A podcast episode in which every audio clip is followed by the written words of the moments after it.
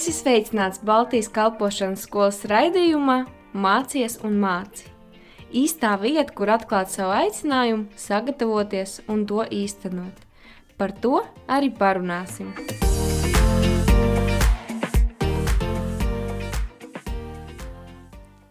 Sveicināti, darbie Latvijas Kristīgā radio klausītāji! Ar jums kopā patiesa prieks man būt uh, Eva Mens ar jums studijā. Un, um, ja atceraties, pirms kāda laika iesākām raidījumu ciklu par uh, attiecībām ar Dievu. Un šodien vēlos turpināt šo tēmu, lai nostiprinātu mūsu šo atziņu par to, ka mūs kā kristiešus raksturo galvenokārt tas, ka mums ir attiecības ar Dievu. Un uh, mēs varētu arī padomāt, kas vieno tādus lielus Dievu cilvēkus kā Bonke, Heidija Beikere, Nātans Moris, Katrīna Kulmana, mm, kas ir tas, kas viņus vieno? Mēs varētu domāt, tas ir spēks, viņi ir uz skatuvis, viņi darbojas, Dievs caur viņiem darbojas. Uh, Bet patiesībā, ja mēs iepazīsim viņus, un mēs varam arī iepazīt viņus caur to, ko viņi sludina, un, un pēc daudziem arī dievkalpojumiem var, un video var paskatīties, ka viņus visus vieno slāpes pēc Dieva tuvuma. Šīs slāpes pēc Dieva tuvuma. Un kas tad viņu darbībā visus viņus vieno? To, ka viņi meklē šo Dievu tūmu, Viņa ne tikai runā par to, bet viņa tiešām meklē. Konkrēti Heidija Beikera man ir uh, patīk ar to, ka viņa ir tieši teikusi, ka viņa katru dienu viņa gribētu 4, 5, 6 stundas pavadīt ar Dievu. Viņa saprot, ka tas ir tas avots, lai viņa pēc tam varētu kalpot, lai viņa varētu dzīvot šo dzīvi, Dieva dzīvi. Uh, Um, ja mēs izlasīsim Jesajas grāmatā 40. nodaļā, kas ir teikts, tur ir tā, tāda laba mm, aina parādīta, un, piemēram, es to iztulkoju šādi, ka ja ir divi svari, divus svarus mēs noliekam, tad svari mūsu priekšā vienā pusē ieliek kādu smagumu un otrā pusē, un ja mēs vienā šajā pusē vienos svaros uz, uzliktu, ieliktu tajā visas radītas lietas, svētības, visu, ko mēs redzam šajā pasaulē, o, mēs, o, un pretī kausam, pretī mēs ieliktu vārdu Dievs. Tātad vienā svaru pusē ir vārds Dievs, otrā pusē ir viss, ko mēs redzam. Viss tas, ko Dievs mums var iedot, viss tas, ko viņš ir radījis, tad, tad tie cilvēki, kur ir bijuši, ir un būs, salas, kalni, visas radītas lietas, tad Salamans, Salamans saka, ka tas viss ir niecība salīdzinājumā ar pašu Dievu, Tad visi cilvēki pasaulē, kuri bija, ir un būs, ir kā piliens spainī. Visa zeme un planēta viņam kopā ir kā smilšu grauds. Tas viss ir nekas salīdzinājumā ar pašu Dievu. Tas nozīmē, ka šie svari nepakustētos pat ne pa kripatiņu, ja mēs saliktu vienā svaru pusē pilnīgi visu, ko šī pasaule mums var iedot, un otrā pusē būtu Dievs. Dievs ir tāpat visvērtīgākais un visvajadzīgākais, un vis, nu, tā teikt, vissmagākais šajā kontekstā, ka nepakustētos viņa puse ne, pa, ne par gramu. Un neskatoties uz to visu, Dievs Iedomājieties, ir tik ļoti izsaucis pēc attiecībām ar mums, ka viņš pat savu dēlu atdeva par mums. Mēs runājām pagājušajā raidījumā par priesteri, par priestera uzdevumu. Tad, tad priestera uzdevums bija vienkārši tikt piepildītam ar Dievu. Dievam šajā vietā nevajadzēja, lai priesteris kaut ko unikālu darītu, bet gan lai viņš apstātos un tiktu piepildīts ar pašu Dievu. Iesēs 30.15 rakstīts, jo tā saka Dievs tas kungs, Izrēla svētais, atgriežoties un paliekot mierā, jūs taptu izglābti, jūs iegūsiet uzvaru, mierā un, miel, mierā un paļāvībā uz Dievu jūs atrastu spēku, bet jūs negribat. Tātad mūsu spēks ir atrodams nevis pastiprinātā aktivitātē, bet gan pastiprinātā klusumā. Vēlns jau tik grib, lai mēs ejam un kalpojam, lai mēs ejam un organizējam konferences, apmeklējam baznīcas un daram visas kalpošanas lietas, bet tikai nepavadi laiku ar Dievu. Bieži vien tā ir vislielākā cīņa, kur mums pašiem ir visgrūtāk iet, tas ir Dieva tūms, tāpēc, ka vēlnam tas nepatīk. Tu esi ķēnišķīgais priesteris, priesteris, kurš nes Dievu klātbūtni un ķēniņš, kuram ir autoritāte. Jēzus teica, visa vara ir nodota viņam, un tad, kad viņš nogāja uz debesīm, viņš teica, jūs darīsiet tās pašas lietas, kuras es darīju, un vēl lielākas lietas. Jēzus Kristus upuris paveica to, ka mums vairs nav fiziski jāiet templī, ka mums nav jābūt kā šiem augstajiem priesteriem, kuriem ir jāiet visu svētākajā vietā, visu svētākajā tempļa vietā, jo Jēzus upuris paveica to, ka pie krusta, tad, kad viņš nomira, templis, tempļa priekškars tika pārauts uz pusēm, un tas simbolizēja to, ka Dieva klātbūtne izgāja no šī tempļa un tā sāka meklēt priesterus, kuros mājot, cilvēkus, kuri bija pieņēmuši Jēzu Kristu, cilvēkus, kuri bija atsau, atsaukušies Jēzum Kristum. Bibelē ir teikts, ka mēs esam Dieva mājoklis, nododiet sevi pašu, tā, lai ir jūsu garīgā, saprātīgā kalpošana. Tad Dieva gars izgāja no visu svētākās vietas, lai meklētu kur ir tagad mani svētie, kur ir tie, kas meklē Jēzu Kristu. Jo tad, kad tajā mirklī, kad mēs pieņemam Jēzu Kristu, mēs kļūstam par Dievu visu svētāko vietu, kur Dievs vēlas iemājot. Priesteris tas nav vienkārši nosaukums, tas ir bet tituls, tas ir tituls, kuru Dievs mums ir piešķīris, un tas apzīmē to, ka mums ir pieeja pie Dieva klātbūtnes. Otrā mūzes 30, 36 ir teikts, ka ka Dievs atklāsies mums tajā vietā, kur mēs sagatavosim viņam vietu, respektīvi, lai tā vieta, kuru mēs izvēlamies, un tas laiks, kuru mēs pavadam ar Dievu, lai kļūst mums par visu svētāko vietu, jo tieši tad tā būs tā vieta, kur Dievs tevi sastaps, kur Dievs vēlēsies tevi sastapt. Bija kāds priesteris jaunajā derībā, pirms Jēzus Kristus, kura vārds bija Caharija, Pienāca viņa kārta ieiet templī, parasti tas notika reizi gadā, un viņa sieva Elizabete bija neauglīga, un viņa neatlaidīgi lūdza Dievu pēc bērna. Tad mēs saprotam, Caharija ieiet templī, lai sastaptos ar Dievu, lai piedzīvotu, un kas tur notiek? Viņš ieiet tur kārtējo darbu savu darīt, kalpotu, atnāk Dieva klātbūtnē viņa eņģelis, un nes viņam labas ziņas, ka viņa neatlaidīgās lūkšanas ir atbildētas, ka viņiem ar Elizabeti piedzims bērns. Tieši šajā visu svētākajā vietā tu saņemsi savas atbildes. Ja tu neatlaidīgi meklēsi Dievu, lūgsi pavadīs laiku ar viņu, uzskatīsi viņu par uzticamu, tur tu saņemsi atbildes. Mēs par Dievu daudz varam dzirdēt, cik viņš ir labs, ko viņš dara, ko viņš dara arī mūsu dzīvēs, taču nekas nenesīs tev tādu pārliecību kā tas, ka Dievu meklējot to ar viņu pašu sastapsies, sastapsies ar viņu pašu. Un ziniet, kas ir pats labākais tajā, kad tu izvēlies meklēt Dievu? Dievs ne tikai tev piemet to, ko tu no sirds vēlies, vai kas tev būtu nepieciešams, bet viņš tev piemet tā, un to, ko tu pat nebija iedomājies, nebija cerējis. Caharē ar Elizabeti lūdza pēc bērna, bet Dievs ne tikai vienkārši deva bērnu, bet deva bērnu, kurš bija izredzēts. Eņģelis teica, ka viņi dzemdēs dēlu, Jāni, pirms Jēzus Kristus, kurš sagatavos ceļu Dieva dēlam, sagatavos ļaužu sirdis Jēzum Kristum. Mēs varbūt lūdzam pēc kādām lietām, pēc vīra, bet Dievs tev vēlas dot vīru pēc savas sirds – Nemeklēsim paši, ejam meklēt Dievu.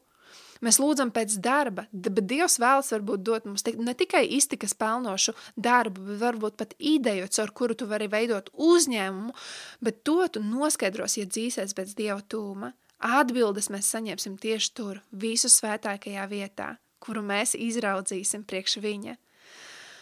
Šodien, kā vēl nekad, kā vēl nekad, mums ir laiks laiks, kas, uh, laiks tāds, kurš atklāja, ka mums ir jāmeklē dieva, dievu, dievu pašiem. Mums ir pašiem viņš jāmeklē, pašiem jāturās pie viņa. Un ziniet, mums nevajadzēs vairs 101 konferenci, kuru apmeklēt, lai saņemtu atbildes. Tu saņemsi to pats. Man tā ir bijis, ka es esmu vairākus gadus skrējusi uz dažādām konferencēm, semināriem un domājis, vai te man ir jābūt, varbūt te man Dievs beidzot pieskarsies, varbūt te es saņemšu, varbūt te būs brīvība. Bet tad, kad es sapratu to, ka Dievs kādu reizi uz mani spēcīgi runāja un teica, attiecības ar mani, tur tu saņemsi, tad es sapratu, ka man vairs nav vajadzīgs skriet apkārt un meklēt, bet tas ir manī ar Dievu, manās attiecībās ar viņu es varu meklēt viņu tur, kur es esmu šajā mirklī. Mēs netikām glābti, lai nonāktu vienkārši debesīs, bet gan lai nonestu debesis uz zemi. Mēs varam būt par šiem priesteriem, kuri nones vēsti tautai. Un tieši viņa tuvumā mēs augsim arī šajos gara augļos, par kuriem ir rakstīti galatiešiem 5, 22, 23. Bet gara auglis, jeb no paplašinātās bībeles ir rakstīts gara auglis, jeb dieva klātbūtnes mūsos rezultāts ir mīlestība, miers, prieks, pacietība, laipnība, labprātība, uzticamība, lēnprātība, atturība.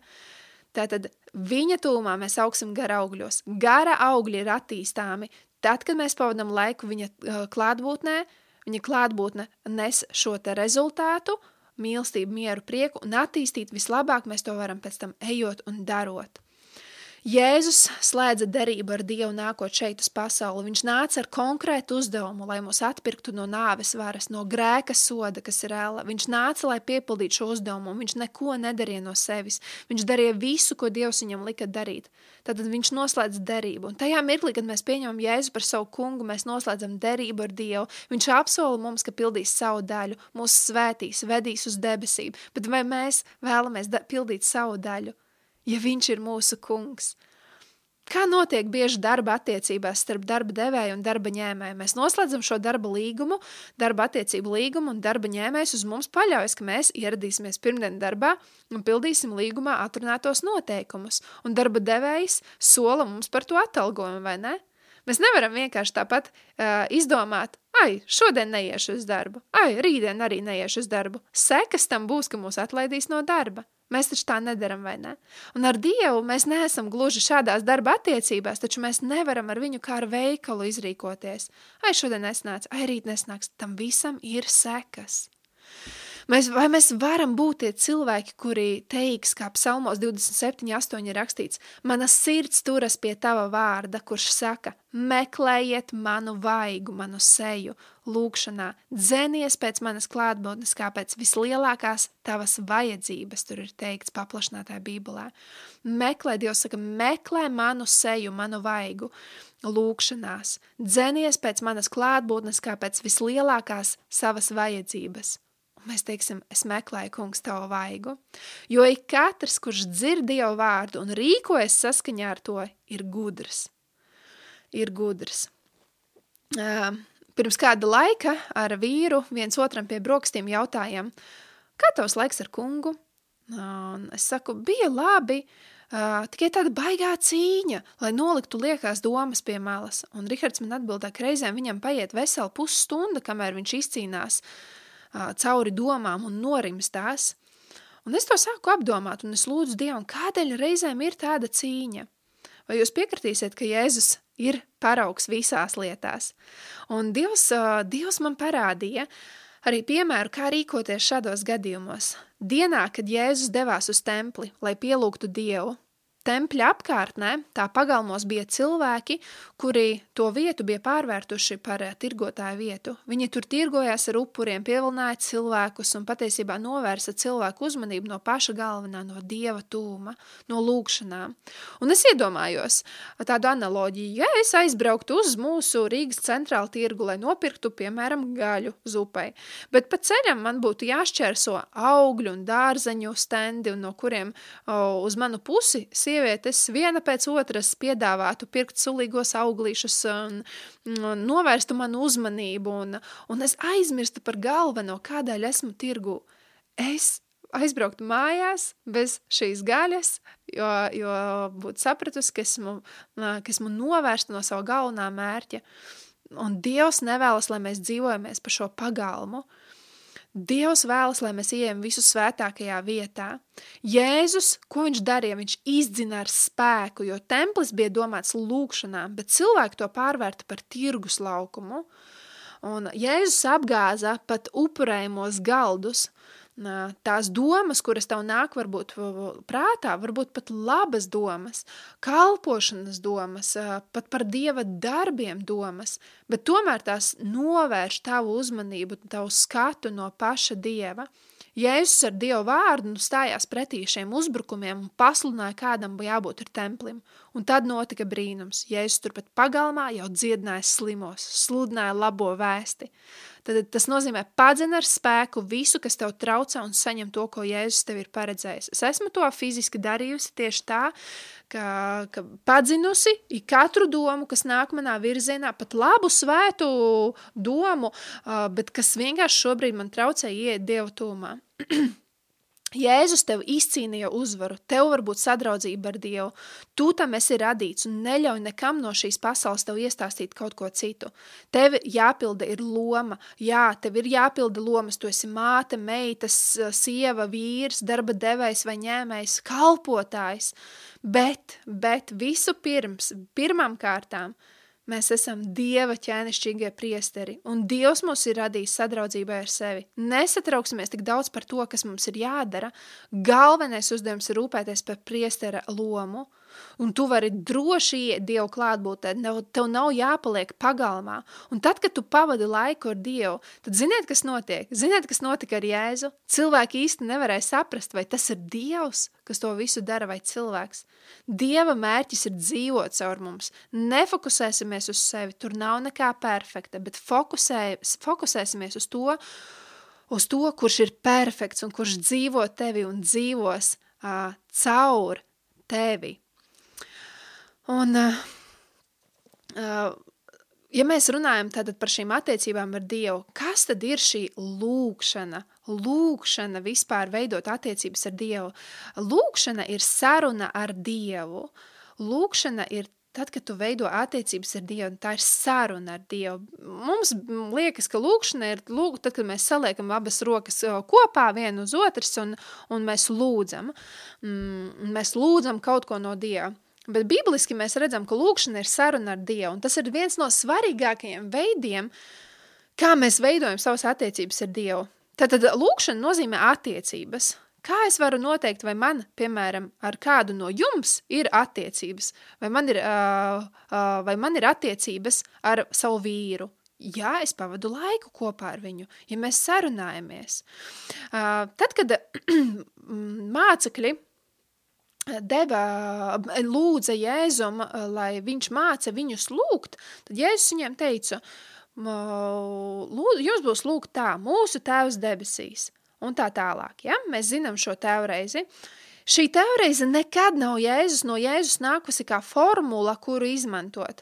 Tēvreize tikai parādīja to, kāda ir jābūt mūsu sirds attieksmei, mūsu attieksmei. Uh, um, Jēzus lauza stereotipus, sakot, mūsu tēvs debesīs.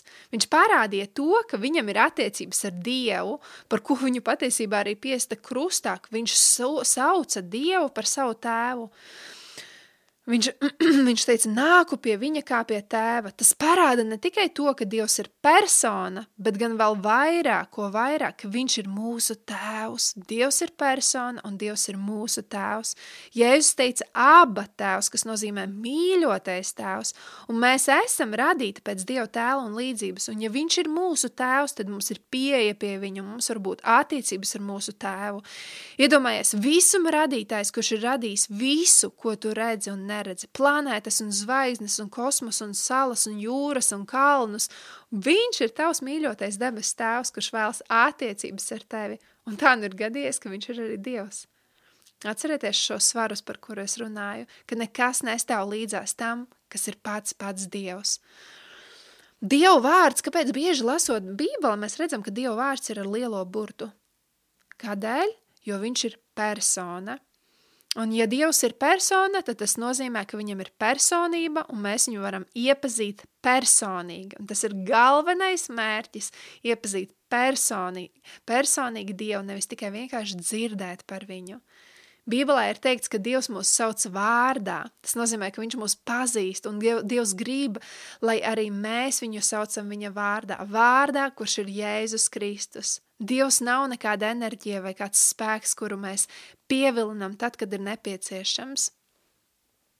Par kristietību ir izveidojies tāds nepareizs priekšstats, ka, ja tu mīli kungu, tad tev jādara kādi darbi priekš viņa. Šis ir tāds vispār pieņemts koncepts, bet ne bībeliskā atklāsme. Dieva nodoms nekad nav bijis aicināt mūs strādāt priekš viņa. Dieva nodoms, lai mēs, ir, lai mēs atveram sevi viņam, lai viņš varētu ienākt mūsos, piepildīt mūs tik tālu, ka viņš pārņem piederības tiesības pāri katru mūsu būtības daļu.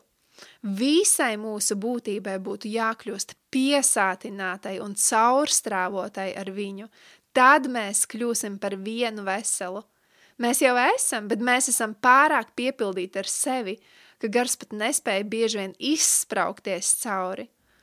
Un, un, un, un, un, un tad domājam, ka varbūt spontāni Dievs kaut kā plūdīs caur mums. Un te vairs nav runa par to, ka mēs kaut ko daram priekš dieva, dieva, bet gan, ka ļaujam viņam plūst caur mums. Un tieši šāda veida priesterus Dievs vēlas šodien redzēt. Atcerieties, mēs runājam par to, ka mēs esam ķēnišķīgi priesteri, ķēniņš, kurš nes autoritāti, un priesteris, kurš nes Dieva klātbūtni. Klātbūtni tas nozīmē, ka viņš pavada laiku ar Dievu, un viņš nes šo klātbūtni visur, kur viņš iet.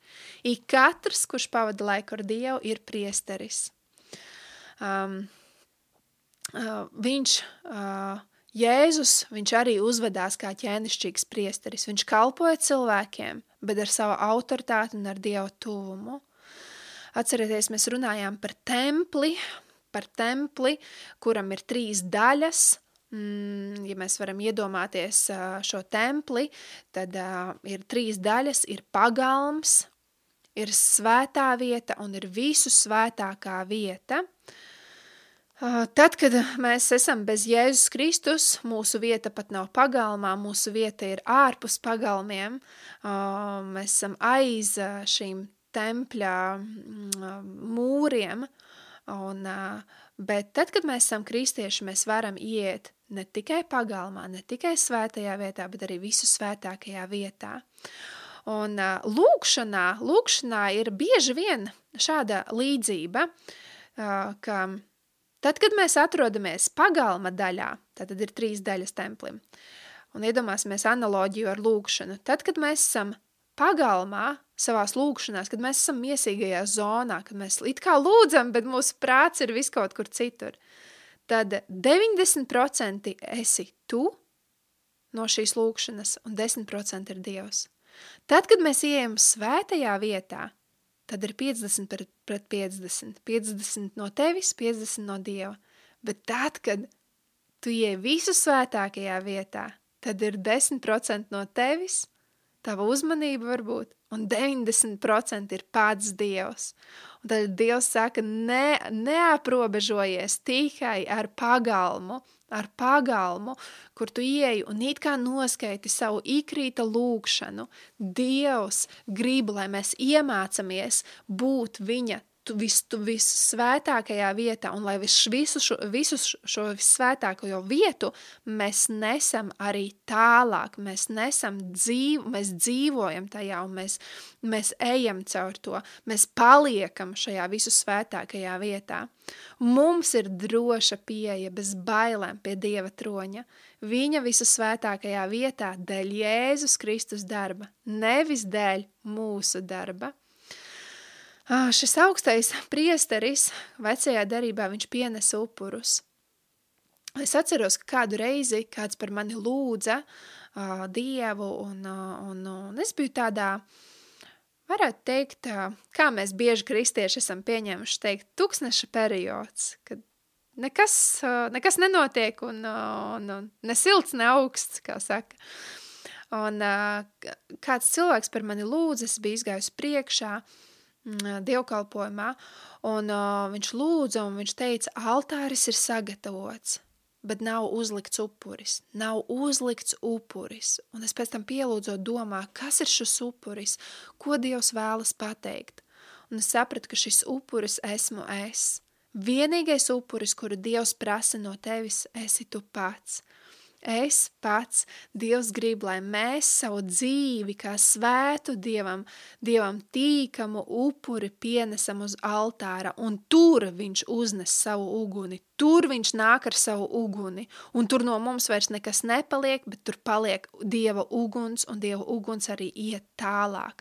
Dievs grib, lai mēs nesam viņu, lai mēs esam viņa rokas, viņa kājas, bet mēs to nevaram piepildīt. Mēs nevaram būt viņa kājas un rokas, ja mēs neveltam laiku attiecībām ar viņu, ja mēs nepavadam laiku viņa tūmā, viņa klātbūtnē.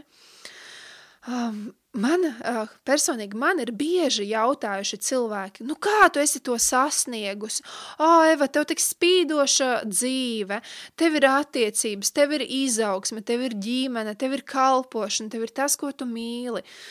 Bet ziniet, lai, lai, lai uz to visu aiziet, un es nesaku, ka es esmu nonākusi savā zenitā, ir daudz, kur vēl pieaugt, tās pašas attiecības ar Dievu, bet Viens ir tas, ko es varu pateikt, kas no manas puses tika prasīts, un es to darīju pieņemt radikālus lēmumus, teikt, sakot jā Jēzum ik uz soļa.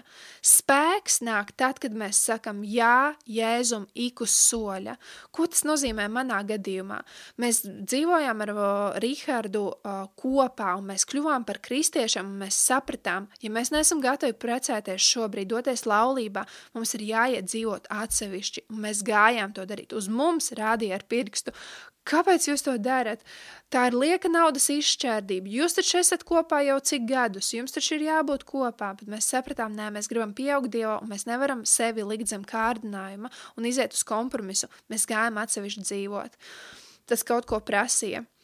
Uh, sasniegt kaut kādas lietas, Uh, būt Dieva tūmā, nest viņa tūmu šajā pasaulē, būt par Dieva rokām un kājām, nozīmē upuri, kaut vai celties agrāk no rīta. Varbūt paņemt kādreiz auklīt, lai tikai pavadītu laiku, uh, paņemt varbūt apkopēju vai, vai kādu cilvēku, kurš var tev šajā mirklī palīdzēt. Protams, tas viss varbūt arī maksā naudu, bet Dievs tev dos tavu tavu risinājumu, kas ir tev nepieciešams, kas ir, kas ir tavs palīgs, kas var tev noderēt, lai tu ietu vairāk Dieva tūmā. Meklēt Dieva atbildes, ar Jēzu pietiek, meklēt Dieva atbildes, nevis kādās citās lietās. Uh, es bieži darīju to, ka es pārlasīju to, ko es biju saņēmusi no Dieva. Es to pārlasīju visu caur nedēļai. Es lasīju to un es pavadīju laika Dievu tūmā, laiku Dievu tūmā. Es, es prasīju vīram pēc tam arī, esot kopā, es prasīju viņam, ko es varu darīt, lai es vairāk ietu Dievu tūmā. Kā tu man vari palīdzēt? Un viņš man teica, jā, varam darīt tā, ka Es vispirms aizēju Dievu tūmā, pēc tam toju un es paņemu meitiņu.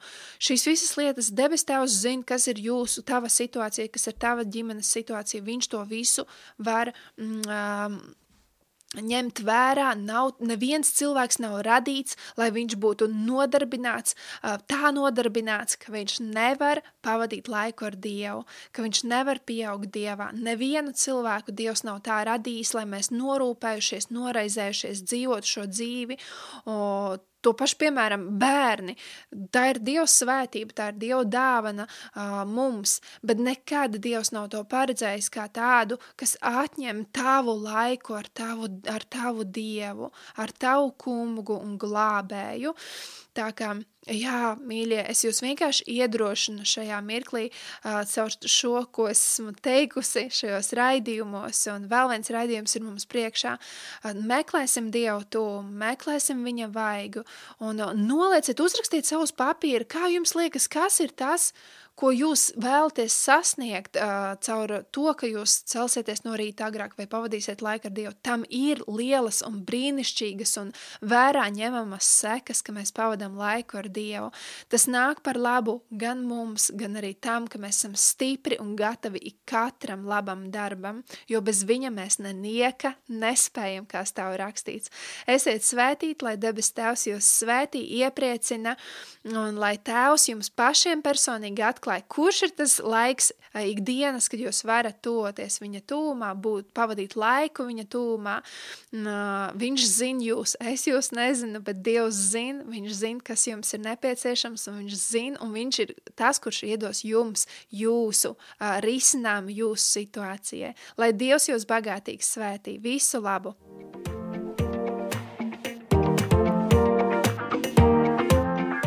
Klausījies Baltijas kalpošanas skolas raidījumā Mācies un māci. Dieva gudrībā un viņa vadībā tevai dzīvei ir nozīme.